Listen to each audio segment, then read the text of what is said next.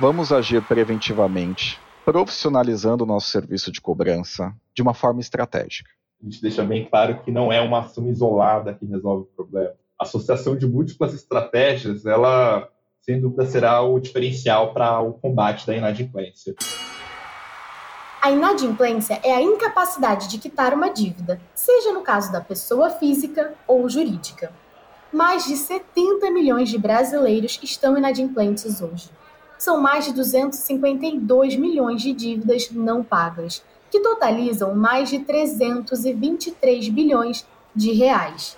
Os dados são da Serasa, que aponta que o principal responsável pelo aumento da inadimplência no país é o crescimento da inflação. Nos últimos cinco anos, as dívidas pesaram no bolso dos brasileiros. Elas ficaram, em média, 27% mais caras. Com esses dados, olhamos para os consumidores finais, mas há um impacto gigantesco da inadimplência dos compradores na saúde financeira dos negócios. Tanto que 6,4 milhões de empresas fecharam o ano de 2022 sem conseguir colocar as contas em dia.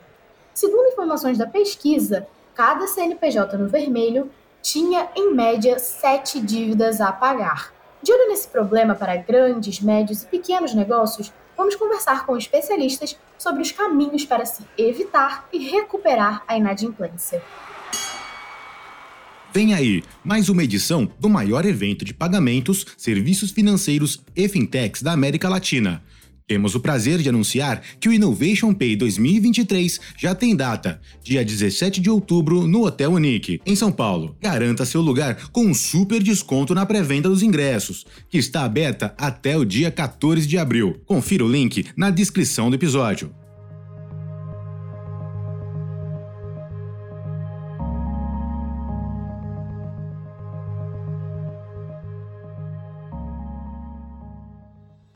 Eu sou a Mavi, estrategista de conteúdo aqui na Vind e anfitriando dentro do ringue.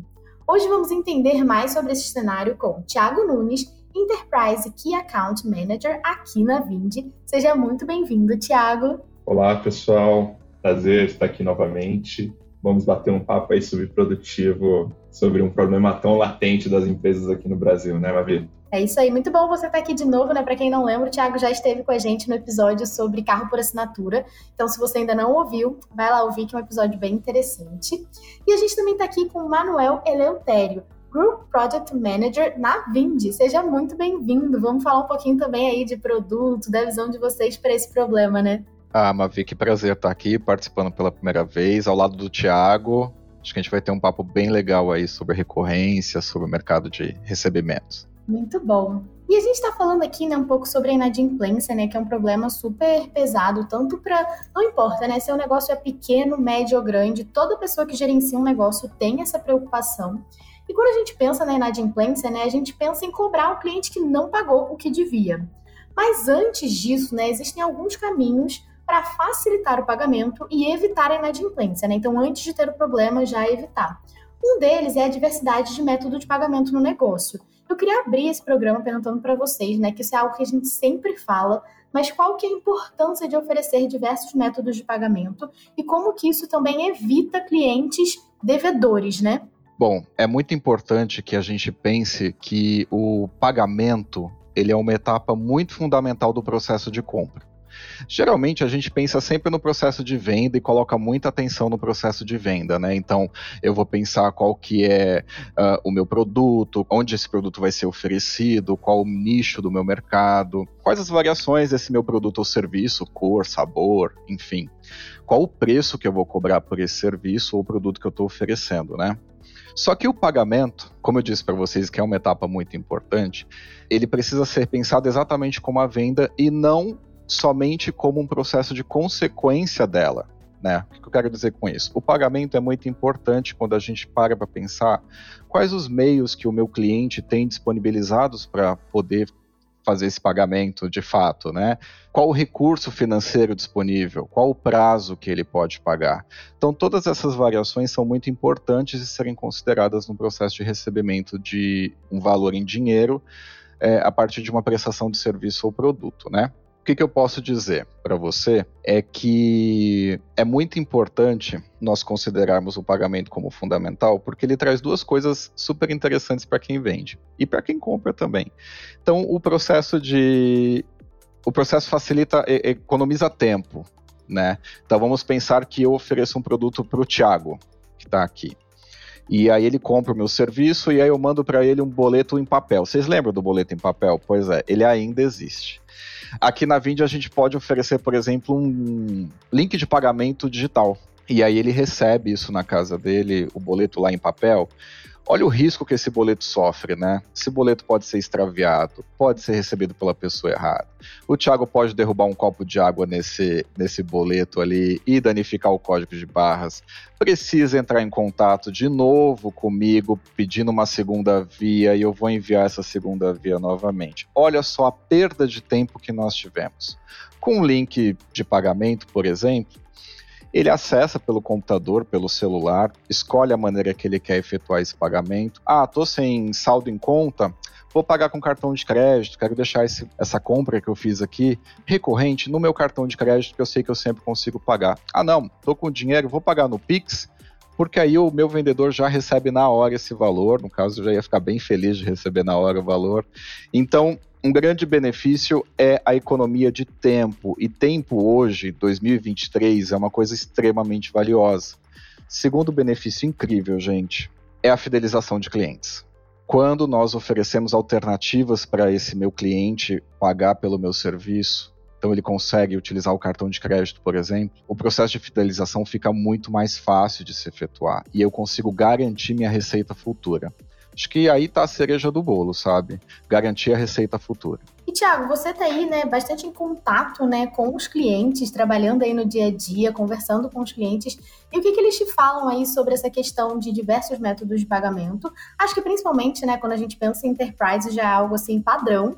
Não se imagina não oferecer diversos métodos, né? Sem dúvida, Mavi. Que somado tudo que o Manu comentou, a estratégia de você oferecer diversos métodos de pagamento no seu canal de aquisição permite a flexibilização das características do seu cliente. Naturalmente, o brasileiro tem muita aderência ao uso do cartão de crédito por N motivos, acúmulo de milhas, né, centrais de benefícios né, junto com aquela prestadora de cartão.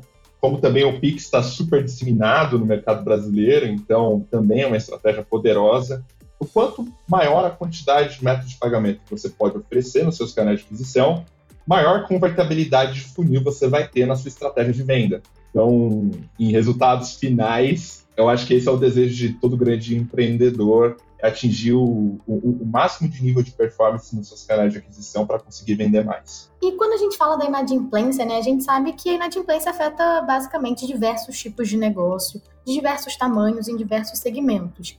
Mas quando a gente vai olhar né, para os negócios recorrentes, esse é um grande problema porque afeta diretamente a previsibilidade de receita, né? Então, se você tinha 100 clientes pagando ali uma mensalidade e agora você tem só 75, isso faz uma diferença no seu financeiro, né?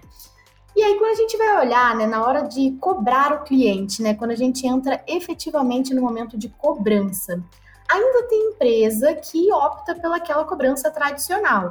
Então, vai lá no SMS, telefone, e-mail e até mesmo carta. Mandar uma carta de cobrança para casa de alguém, que entra aí muito no exemplo que, que o Manu falou, né? Tipo assim, o negócio se perder, da pessoa chegar aquilo em casa esquecer em qualquer canto, enfim.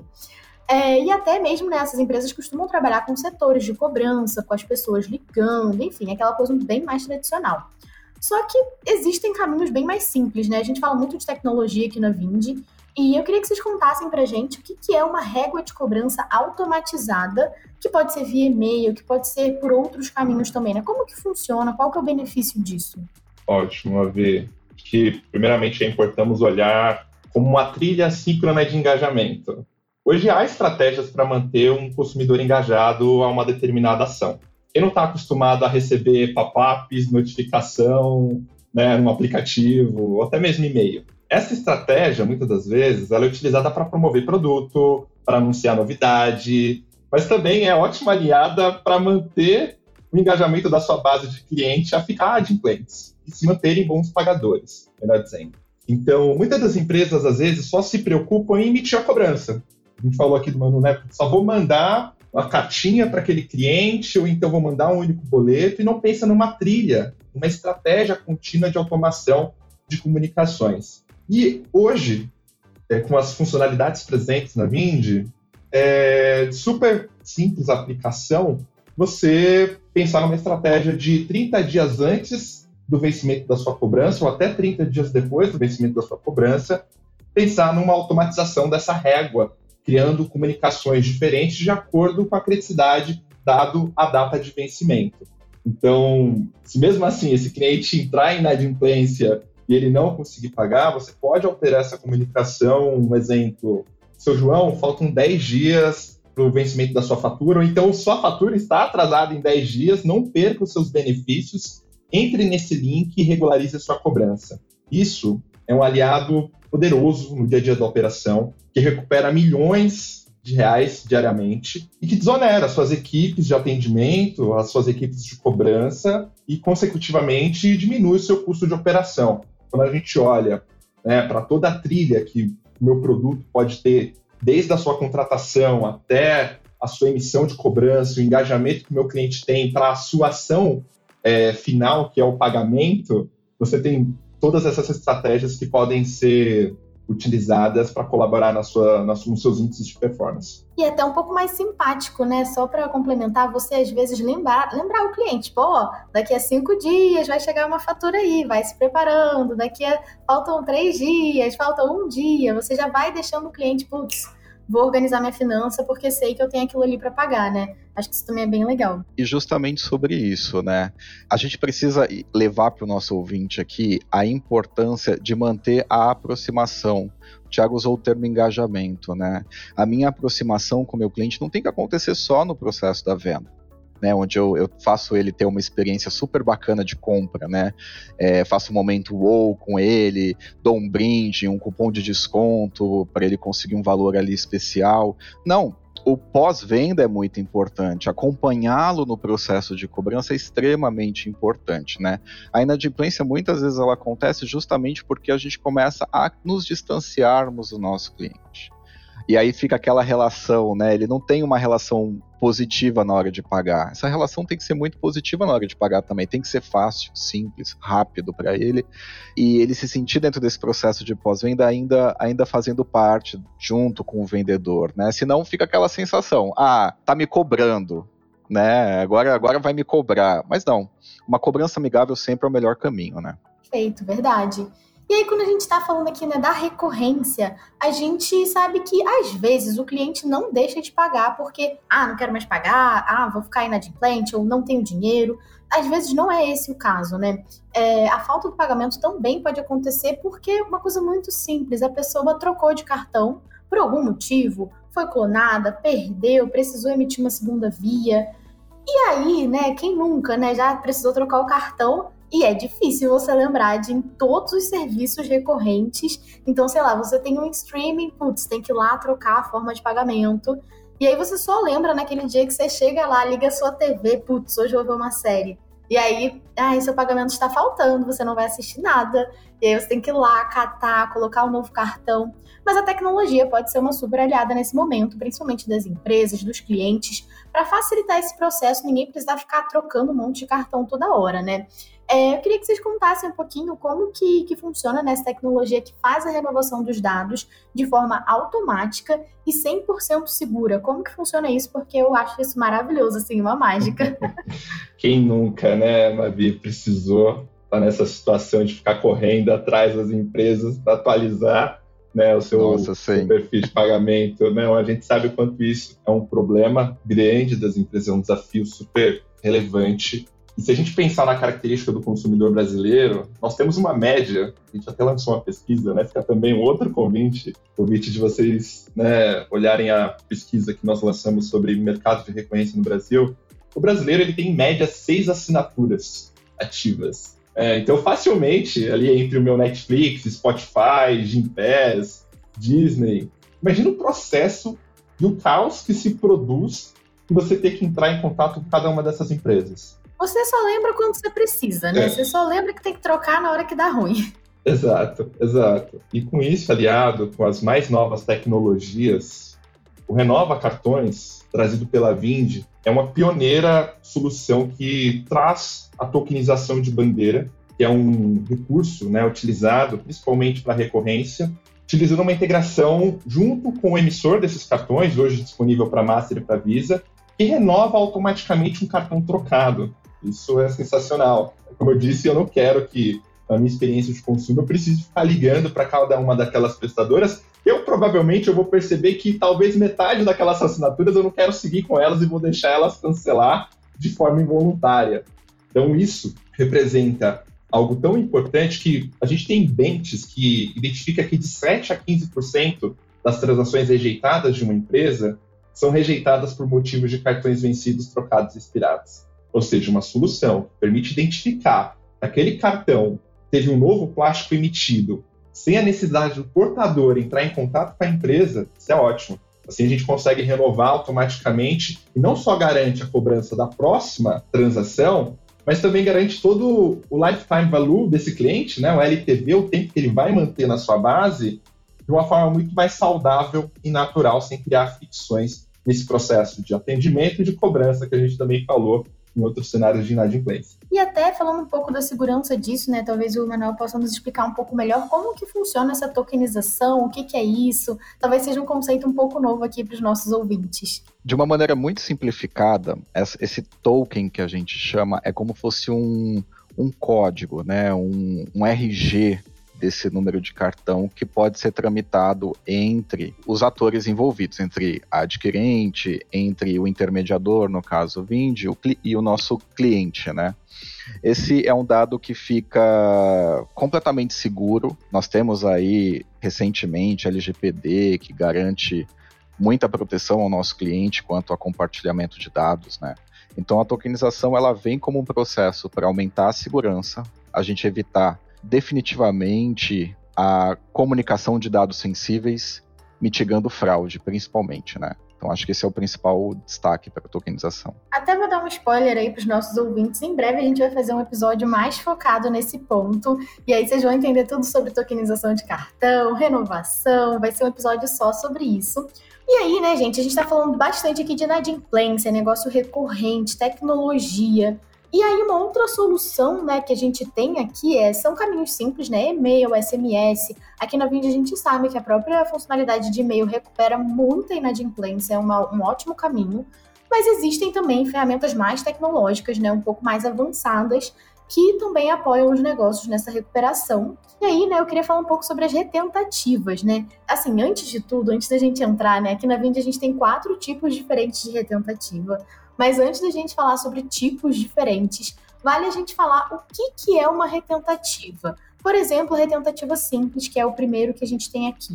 Ótimo, Vavi. Ainda pensando em performance, é natural que muitas das transações sejam rejeitadas por inúmeros motivos, sejam eles genéricos, reversíveis ou irreversíveis. A gente vai explicar melhor sobre isso. Existe uma adequação de norma da BEX, que é um órgão que normatiza as regras estabelecidas pelas bandeiras. Temos um agrupamento de motivos de transações que podem ser convertidas através de retentativas automáticas. Dessa forma, a retentativa simples é uma automação que, a partir da transação rejeitada, eu posso programar até seis tentativas para recuperação de uma cobrança inadimplente, podendo criar um espaçamento entre três dias de cada tentativa. Isso é ótimo, porque aliado com a trilha de engajamento que nós estávamos comentando, com todas as estratégias, comunica com o cliente, essa solução permite recuperar, em média, 26% da sua inadimplência corrente. Então, imaginar também todo aquele processo do seu time de cobrança, a partir do primeiro dia de inadimplência, ter que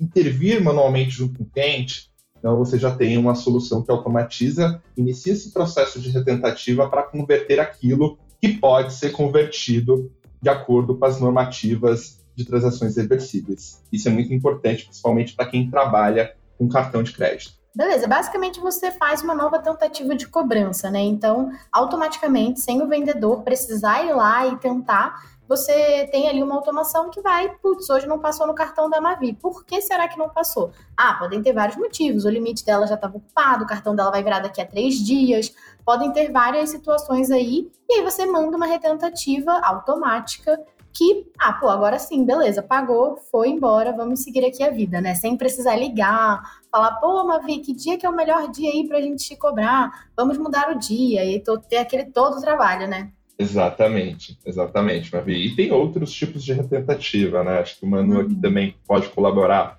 em relação a todo esse cenário de funcionalidades, mas a gente uhum. tem inúmeros motivos que podem ser adequados com as estratégias de recuperação, né, Manu? Exato, porque quando a gente pensa nessa estrutura mais simplificada que o Thiago trouxe para a gente, a gente tem um número X de tentativas, né? Ele disse aí, citou regulamentado aí umas seis tentativas, né? Mas vamos pensar ali no dia a dia do nosso cliente que está ali para vender um serviço, vender o seu serviço. E aí nós caímos em várias situações que são comuns a nós que compramos, né? Por exemplo, cartão sem limite.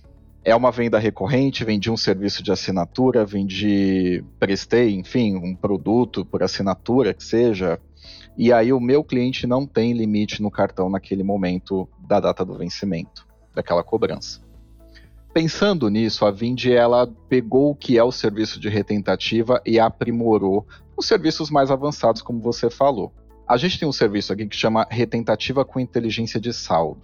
Ele é um upgrade do que é a retentativa. Essa retentativa com inteligência de saldo é um serviço que nós oferecemos construído a partir de um modelo estatístico, através da observação dos pagadores. E aí nós identificamos que existem dias de maior conversão. Eu não posso falar que dias são esses, vou deixar o mistério, não posso abrir esse dado. Mas nós temos dias em que geralmente os pagadores têm mais limite nos seus cartões.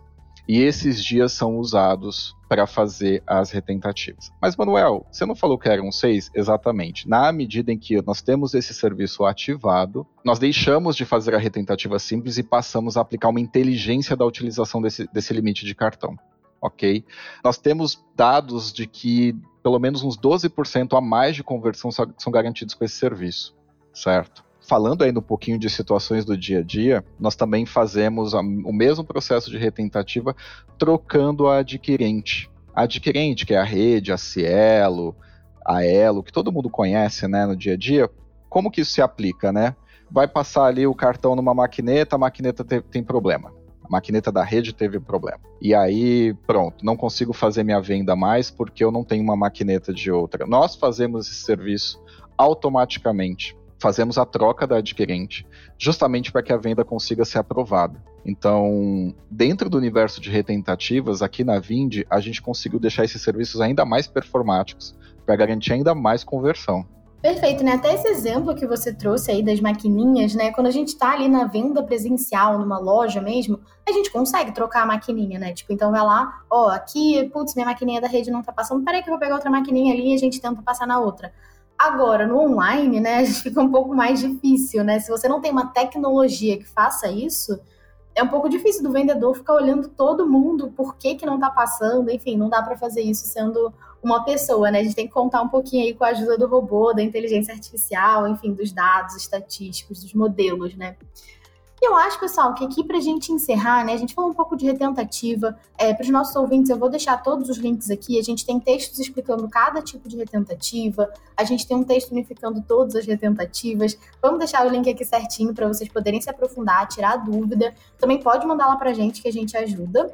E para a gente encerrar um pouco né, aqui o nosso papo sobre inadimplência, quando a gente vai olhar mesmo para os negócios e pensando muito aqui em ajudar os nossos ouvintes, é, imagina que alguém aqui que está ouvindo a gente tem essa dor, tá com um monte de cliente inadimplente, tá com dúvida, mas não tem muita ideia de para onde começar. Tipo, putz, vi que tem várias coisas legais, mas o que, que eu faço primeiro? Tem um passo a passo ali? Tipo, putz, primeiro você olha toda a sua base de clientes, analisa um pouco os problemas. Qual que seria o passo a passo que vocês recomendam? Olha, Mavi, essa pergunta ela é bem interessante. Existem várias formas, né? Como você falou, de que eu consiga proteger o meu negócio olhando aí para esse momento de 2023, né? Que a gente está no, nos últimos cinco anos, o momento mais inadimplente do brasileiro aí, né? Existem vários produtos no mercado, vários serviços. Vai depender muito do momento, né? Eu vou trazer uma explicação muito rápida para vocês das possibilidades, depois eu vou fazer um, um fechamento bem interessante do que, que é mais recomendado certo? Nós temos, por exemplo, seguro de crédito no mercado. Você pode chegar numa corretora hoje solicitar uma apólice que resumidamente garante o seu recebimento de parcelas de venda a prazo. Mas você está atuando, quando você usa, procura um produto desse, você está atuando ainda numa venda que provavelmente ela nem tem o potencial de ser inadimplente ainda. Então é bem prematura essa decisão. O que, que acontece? Você vai pagar um valor muito caro para recuperar essa venda, provavelmente. Dependendo do teu negócio, às vezes não é tão recomendado. Nós também temos olhando já para um final do processo, né, onde esse meu cliente que eu, que eu ofereci um serviço já se tornou inadimplente, ou seja, aquele problema de distanciamento ele se agravou, se tornou uma relação bem desgastante com o meu cliente que está me devendo, ele está inadimplente comigo. Existe a terceirização do serviço de cobrança quando eu procuro escritórios, por exemplo, que fazem esse todo esse acompanhamento e, inclusive, ajudam com suporte judicial muitas vezes as empresas elas passam a vender as carteiras deles de dívidas para esses escritórios a valores muito baixos para tentar recuperar alguma coisa. Ou seja, a minha margem é muito pequena, quiçá eu consigo recuperar o, o meu custo que eu tive em produzir o meu serviço ou o meu produto. Né?